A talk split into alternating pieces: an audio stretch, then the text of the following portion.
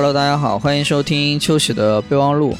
然后这期呢，也是我一个人啊，来跟大家呃聊一聊《请回答一九八八》这一部韩剧。然后我现在是在呃一个周三的下午啊，四点多钟吧，就想跟大家 聊一聊这部剧啊。然后聊完呢，晚上也是报了个开放麦，然后到时候再去，呃，希望争取吧，呃，看能不能。半个小时左右来跟大家聊一聊啊，然后呢，呃，我相信很多人是看过呃这部韩剧，对吧？如果没有看过呢，推荐大家可以先去看一看。然后呢，另外聊之前想跟大家说一下，聊的过程当中呢，可能也会呃有一些剧透，对吧？这可能难免。如果有介意的朋友呢，我觉得可以先去看，呃，其他就没啥了。嗯，说实话，我看这部韩剧其实看的呃比较晚。然后是最近这段时间才刚刚看完一遍啊，因为之前其实我，呃，看过很多遍《老友记》吧。其实我看完之后，我就觉得可能应该没有其他你说叫什么呃情景剧、情景喜剧或者是家庭剧，我觉得能超越像《老友记》这样的。呃，后来也是朋友强烈给我推荐，啊，我说实话，第一遍看的时候没有看进去啊，其实也是。我觉得应该是好像半年前还是一年前吧，我自己看，然后看了第一集的三分之一吧，然后就放弃了。啊，后面也是在网上或者是呃哪里吧，多次看到，比如说像一九八八的片段呀或者照片啥的，哎，我就觉得可能很多人喜欢也有它的道理，然后我就再去看了一遍，然后看完发现真的挺不错，也觉得挺感人的。呃，包括像里面的剧情啊，有些你肯定经历过，有些。呃，虽然没有经历过，但是你会有共鸣，而且我觉得这部剧它可能更符合你说什么，像咱们这种亚洲人的感觉吧。我就突然会觉得《老友记》那种感觉更符合西方世界啊，所以看完不久我就决定我自己先录一期，对吧？然后后面呢，我应该会再找几个朋友啊，北京的几个朋友再来录一期。我觉得这样可能会有不同的感受啊，因为我现在跟大家分享的时候，我只看过一遍，然后。后面我跟他们录的时候，我觉得我应该会再看一遍，然后呢，会跟朋友他们可能会聊得更深入一些，可能也会聊一聊它里面的细节啊，或者是怎么样。目前我是这么想的呀。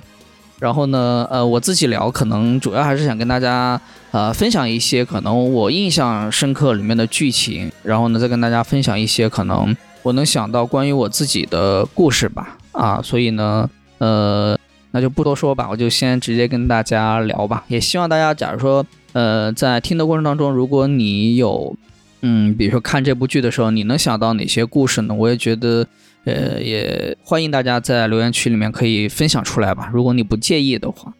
啊，我就可能就想到的可能有几个印象深刻的情节，比如说第一个，我是想到看到那个曼玉跟郑峰吧，呃，就是德善他的好朋友曼玉，对吧？叫张曼玉，还有个叫王祖贤的。跟郑峰，也就是甄嬛他哥哥约会的时候，他就看到他自己的父亲，呃，在那儿卖布料嘛，他就特别不好意思，然后就先走开了。然后他的镜头呢又转到，呃，金社长和甄嬛妈妈，也就是豹子女士，在坐在台阶上会聊到以前家里没钱的时候，对吧？金社长送过外卖，他也会说当时他觉得他送外卖很不好意思或者是丢人吧。他看到自己的孩子郑峰和郑焕跟其他朋友玩的时候，他会绕着走。但是呢，那个郑峰会拉着弟弟，就会叫爸爸爸爸爸爸。然后呢，那个呃金社长就很感动，然后再把镜头拉回来，就是曼玉跟郑峰就曼玉就拉着郑峰吧，就给他爸爸介绍，这是我的男朋友，这是我的爸爸。呃，我觉得这可能是呃一方面是这个导演他可能惯用的手法是什么，就是先发生一个事儿，对吧？后来他会反转来解释这个事情。而我看到这个剧的时候，我就看到这个剧情的时候，我就会想到我自己的呃。爸爸，我觉得以前我也会呃有类似的体验，就是我爸呢，他以前是当兵嘛，就是当了挺长时间，当了十六年嘛，然后后来为了跟我妈结婚，他应该是在广西那边之前当兵，然后就提前好像是选择提前一两年退伍回来跟我妈结婚啊。他当时当兵应该是好像是在修那个那种车，我不知道是叫货车还是什么，就是反正级别还挺高的，是个高级。你说是修理工或者怎么样？但是好像，呃，当兵的时候他的腿受了伤，好像从此之后就不能干重活。现在是在呃我们老家当一个保安，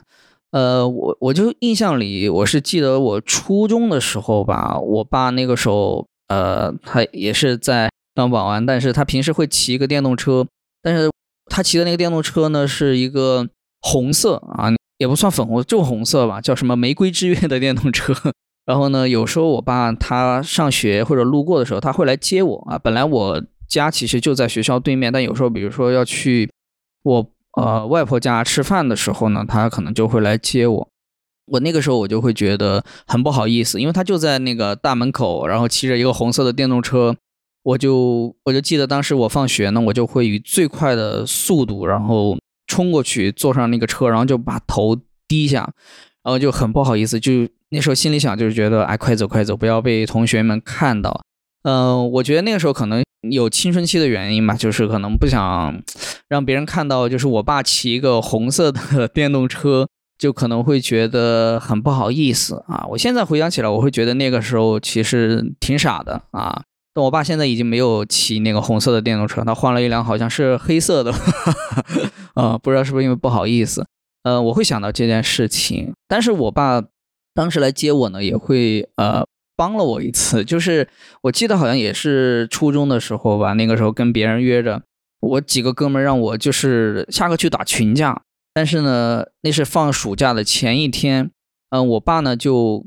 带我去，提前跟我说要去做环切手术，嗯，但是他没有说什么时候来接我，但是呢，就在放暑假前一天，我正准备就是跟那几个哥们往校门口走，对吧？要去打群架，我其实真的很不想去啊，我胆子很小。然后这时候我就看见我爸哎骑的电动车在门口等我，我就特别开心啊。然后我爸就说带我去做手术，然后我就很不好意思，装作很不好意思坐上车，就跟我那些哥们儿说啊不好意思，就吧？我爸来接我啊，就走了。嗯，这是我当时很开心的一个事儿啊。我甚至这个环切的段子 啊，有时候呃演出也会讲啊，但是啊有时候没法讲 啊，我觉得还挺有意思的。啊，然后呢，这是我想到一个事情，呃，还有一个就是里面我可能呃印象比较深的就是分别吧，就是在最后一集的时候，呃，可能是四五家人对吧？他们每一家都挨着搬走，呃，就会让我想到呃分别这个话题。其实我对这个还印象挺深的，但是我觉得分别呢，可能它也分呃几种对吧？呃，两种吧，一种是短暂的分离对吧？可能是你跟朋友或者是。呃，你要去到某一个地方啊，然后还有一个就是永远的分离，对吧？可能就是死亡。嗯，我想，呃，先给大家聊一聊短暂的分别吧。我有类似的体验，可能就是在呃大学毕业的时候，我印象最深吧。就是像初中、高中毕业，其实还好，那个时候就会觉得，嗯，因为都在老家嘛，可能跟那些呃发小或者同学呢，是经常，其实相对来说还是能见着的。但是大学毕业的时候，我印象很深刻，就是我们可能，呃，一个寝室六个人吧，我们要挨着走，也是就是每个人拖着行李箱，然后，呃，那时候是在四川达州嘛，就是四川文理学院，那时候有个文化广场，然后每个人都拖着那个箱子，嗯，好像只有一个室友是第二天走啊，基本上好像都是当天走，然后那个时候就是，呃，每个人拖个箱子。然后就打车，或者是拦出租车，然后就每一个人就坐上车，然后呢就会跟他拥抱，然后就说保重，然后就走，就每一个人就会挨着离开。最后好像是剩，呃，我好像也是第二天走，反正最后就剩一两个人，然后就望着呃室友离开的背影。那个时候就我就对这一刻印象挺深的，就感觉呃那个时候分别就感觉好像是。嗯，我心里就会想，不知道在什么时候，呃，我们这个六个人可能能再聚在一起，可能这辈子永远没法聚在一起。呃，我自己当时心里的感受是这样啊。后来虽然呃，室友里面可能每个人你单独，其实呃，过一段时间，比如说他们来北京，或者是说呃，你去到他那个城市，其实是能遇到的，但是可能也没法有当时上大学的那个感觉了啊。这是我想到一个短暂的。分别，呃，还有一个短暂分别，也是在上大学的时候，应该是大一吧。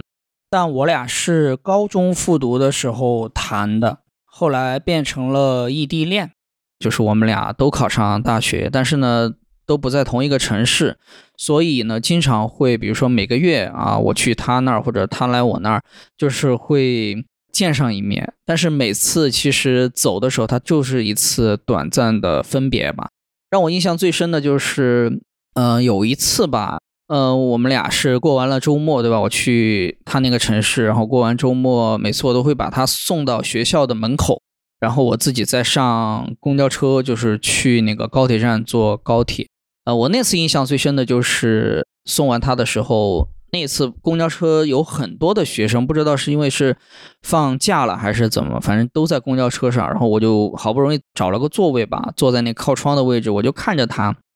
他慢慢的就转过去，然后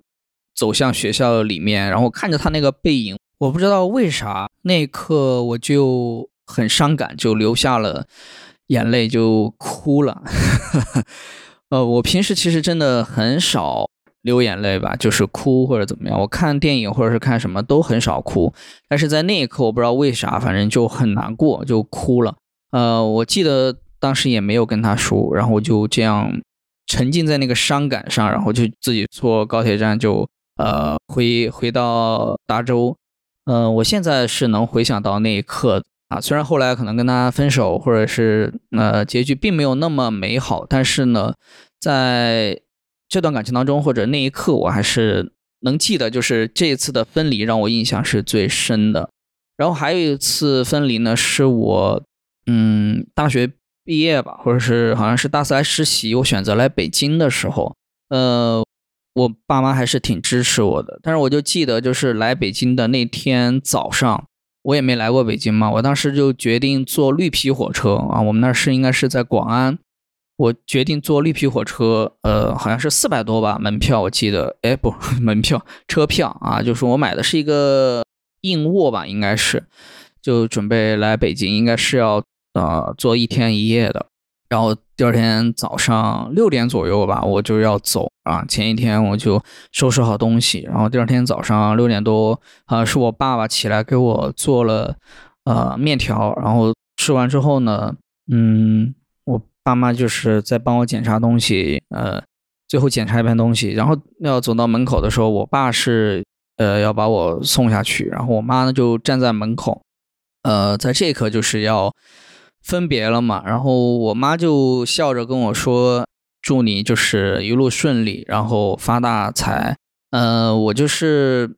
在这刻，我是应该是我印象里是我先握着我妈的手，然后我妈说：“祝你发大财。”然后说完这句话的时候，她砰的一下就是哭出来，就是那个声调急剧下降，就是一下就哭了啊！我也一下就很难过。然后就抱着我妈就说：“哎，没事儿，就是啊，又不是不回来了。”然后在那一刻，呃的分离，我就会觉得有点感觉自责的感觉，就是呃想来北京，但是让我妈很难受。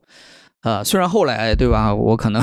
现在来北京，每每次过年回去一趟，我妈可能已经习惯了这样啊，但是在呃一九年那个时候来北京第一次的时候，我。呃，这次分离我是印象很深刻的。对，这是我想到就是，嗯，我自己印象深刻的三件分离的事情。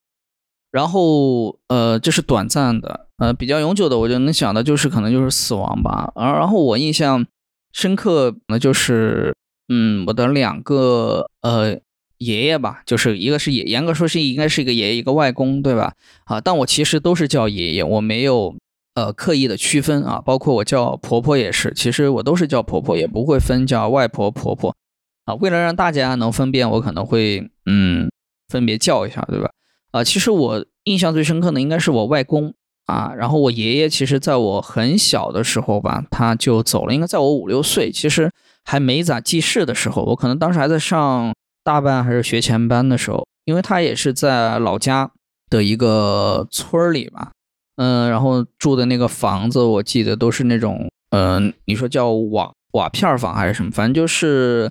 呃，很旧很脏吧。就是我爷爷好像从从我小的时候他就得了一个病，不知道是瘫痪还是什么，就是反正是基本上是不能下床。我记得就是小时候回去看他的时候，他就会躺在那个昏黑的房间，就有一个小的白炽灯，但是他完全照不亮。就是他的整个房间，然后他的那个房间里面，因为大家知道农村那些房子对吧，都是那种呃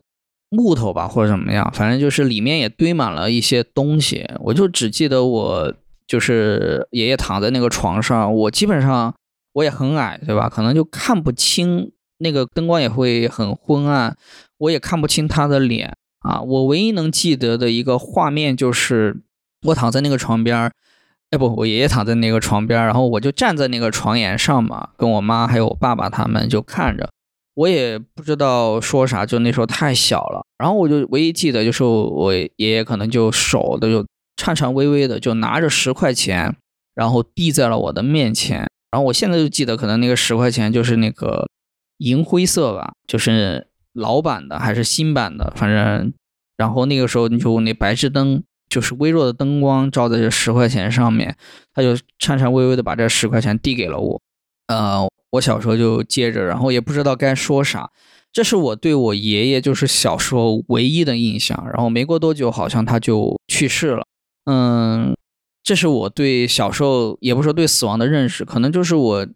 嗯最早接触死亡的这个你说概念也好或者什么样，那个时候就是可能就知道我以后见不着我爷爷了。呃，然后呢，可能确实我从小到大跟他见面的次数很少，你说感情也不太深，但是这个画面我是可能呃印象是最深刻的啊，这是关于我爷爷。然后呢，我外公呢，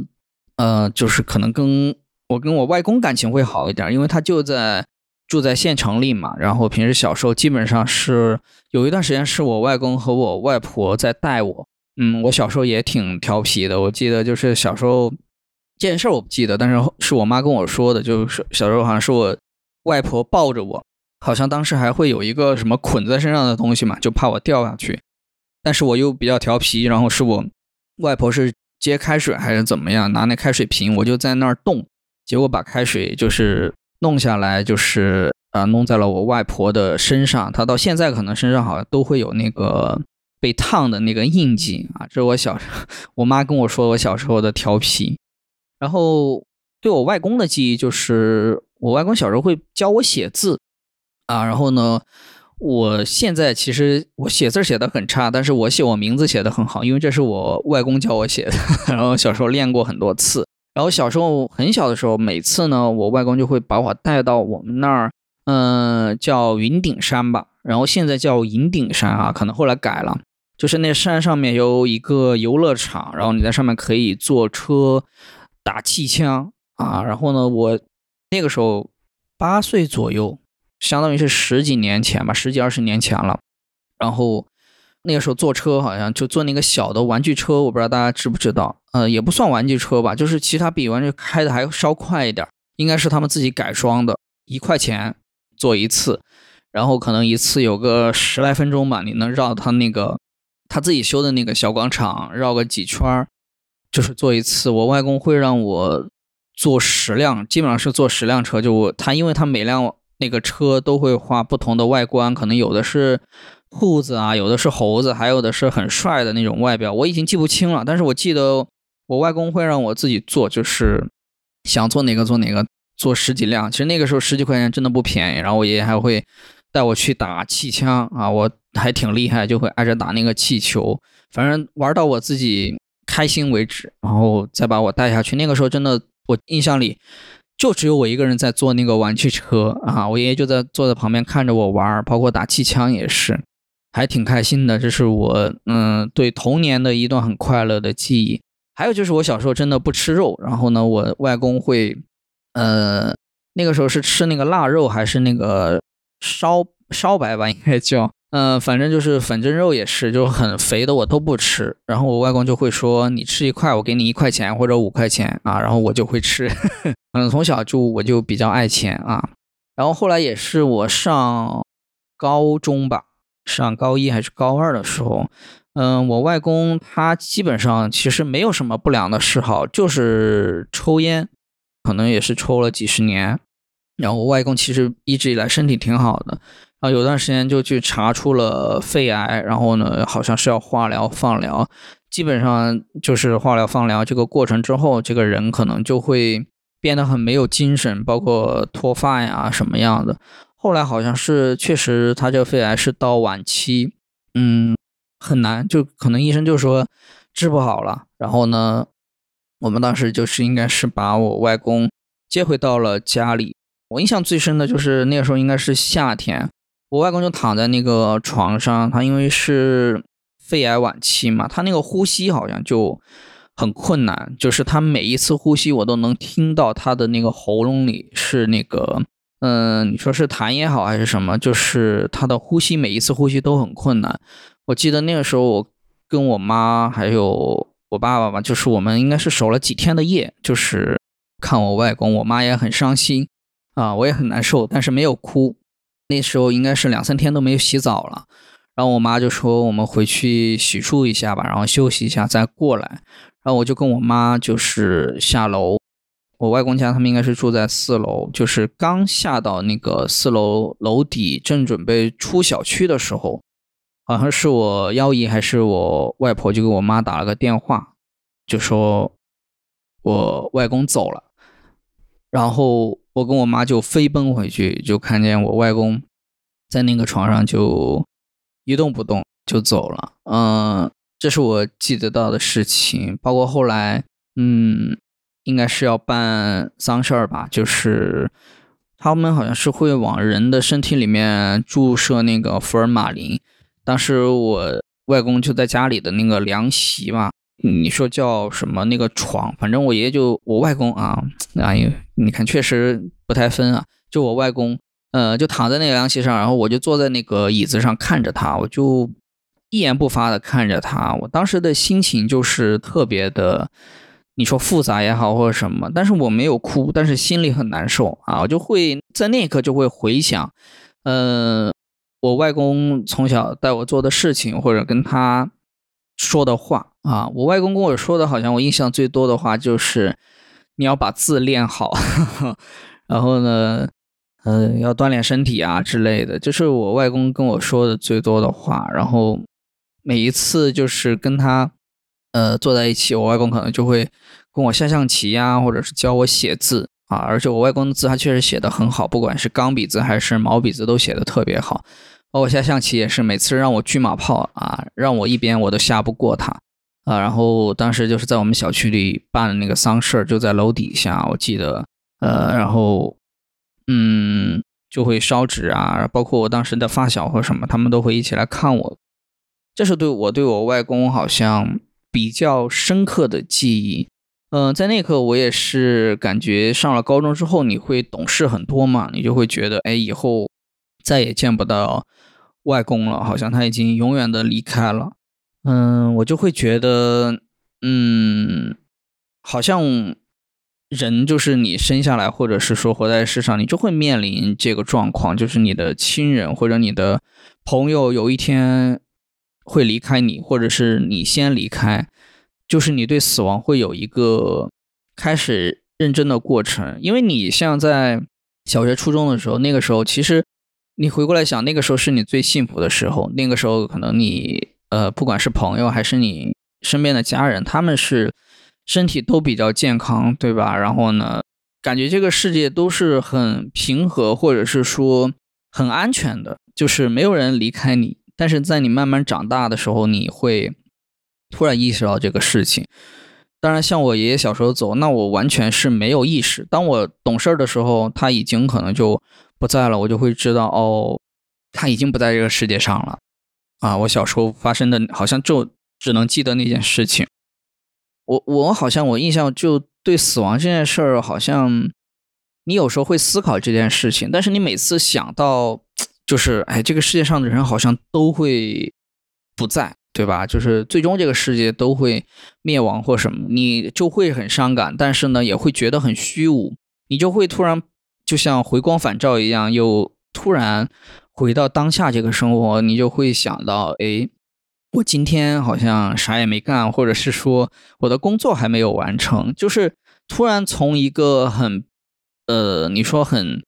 远的话题，回到了突然很近的生活。嗯，我不知道大家有没有过这样的状态。我有时候就是有过几次这样的状态，但现在好像对于这个状态会越来越少。但是我在看《请回答一九八八》的时候，好像会呃，有时候感觉看的过程当中会又会回到这种状态，或者是小时候跟家人，或者是说跟外公啊他们相处的这个状态，有很温馨的，也有很难受的，就是这种亲情之间，或者是你说是爱情也好吧，就是偶尔会让你想到一些这样有共鸣的事情。然后包括对死亡的思考，我觉得最近好像出了一个纪录片，叫什么《火山炽恋》吧，对吧？就是 Fire of Love，就是两个研究火山的呃科学家，好像是两个法国人吧，也是一九七几年，对吧？他们好像是一九八几年、九几年去考察日本还是哪儿的一个火山，但是当时火山喷发，好像他俩就在当场就人就不见了，然后。好像也挺神奇的，就是，嗯，这个事也发生在一九八几年或者九几年，一九八八拍的也是，呃，一九八八年左右的事情，对吧？嗯，就会觉得就是两个世界不同的人吧，就是两个国家，对吧？一个法国，一个是呃韩国。虽然可能一九八八这个它是一个嗯虚假的，它不存在，但是你也会有一种。很神奇的连接的感觉，就是我也会思考，就是那你说生命到底是很短，对吧？他经受不住意外，包括他们去考察火山的时候，他们也会知道，嗯，可能有一次，比如说意外或者怎么样，可能他也不会存在了。但是他们俩就会在考察火山的时候，就会思考，也会思考死亡的意义，就是好像他们，我印象最深的，他有个台词就是说。嗯，他们没法接受就是正常人的生活，他们就想跟火山待在一起，就是，嗯，想要待在火山那儿。他刚回去，就是就想刚回到家，就想马上回到火山那边。但是由于要挣钱、写书或者怎么样的，他们不得不就是可能要去做一些所谓的工作吧。啊，但是我从里面可能是能看到他热爱的事情，他们就对火山很痴迷。所以我觉得对死亡的思考或者是什么，其实反过来是在，呃，思考自己吧。就是你自己想干成一个什么事儿，就是在你短短的人生当中，你想干成一个什么事儿，或者你喜欢什么事情，好像这个是呃追求的意义，或者是说你自己对它赋予的意义，就是选择适合自己的生活方式或者自己喜欢的。嗯，好像扯得有点远了。但是，呃，我看一九八八，反正让我看第一遍啊，我能想到的就是大概这些事情，我也不知道，反正可能说的有点混乱 啊。但是是想我想跟大家分享的，嗯，呃，反正第一遍大概是这样吧。后面我确实已经在策划，就是想找几个朋友来聊一聊一九八八这个剧，可能会聊得更详细或者深入一些，包括里面的人，对吧？他的友情、爱情。还有亲情啊是怎么看的？然后朋友之间有什么样的事儿啊？我觉得也想聊点不一样的，可能比如说顺带聊一聊它里面剧里面的有一些细节，包括啊韩国的文化啊，我也不知道啊，反正到时候会聊一聊，也先给大家预告一下吧。我预计可能是跟朋友录的这期，我预计可能十一月或者十二月吧，就是在冬天，对吧？我觉得一九八八对初雪。冬天这个季节来听，我觉得是更好的啊。然后最后呢，就想跟大家说吧，像今年对吧？可能最近几年吧，好像大环境也不太好啊。然后每个人压力好像也很大，呃，包括我自己也是吧，做脱口秀也很难啊，也在勉强的维持啊。但是我最近看了一九八八这个剧呢，我觉得能让我。缓解焦虑，或者是说能被治愈一点吧，就是里面那种细腻的感情啊，我也挺佩服这个导演，他好像拍了很多类似这样的剧，对吧？还有什么机智的什么医生啊，还有那个监狱生活之类的，反正里面的演员 好像都是来回来的用啊。一九八八这部就算是呃觉得很好，其他的可能没怎么看完。呃，总的来说呢，反正希望大家过得能开心一点吧。如果说确实最近压力大或者不太开心，我觉得就做点让自己开心的事儿，可以是一个小的爱好，对吧？你看一看你自己想看的剧，或者是电影，听一听自己的音乐，也可以是呃吃点自己喜欢吃的东西，对自己好一点啊。我觉得它可以暂时缓解焦虑，或者是暂时忘记吧。我觉得跟离别，呃，最呃相反的词，那我觉得就是相聚，对吧？你可以找一些朋友哈，一起聊聊天。我觉得不开心的时候，可以找朋友聊一聊，让自己呃能够恢复一点精力，然后再来应对你生活上的麻烦的事情。嗯，那这期就。聊到这儿吧，然后大家如果最近有什么开心的啊，或者是想分享的事儿呢，我觉得也可以在留言区来聊一聊啊。我觉得我一个人跟大家聊的时候还是会更放松一点儿，包括分享的这些事情也是。嗯，总而言之，那就这样吧。那祝你每天都过得开心一点儿。好，那这期就这样，拜拜。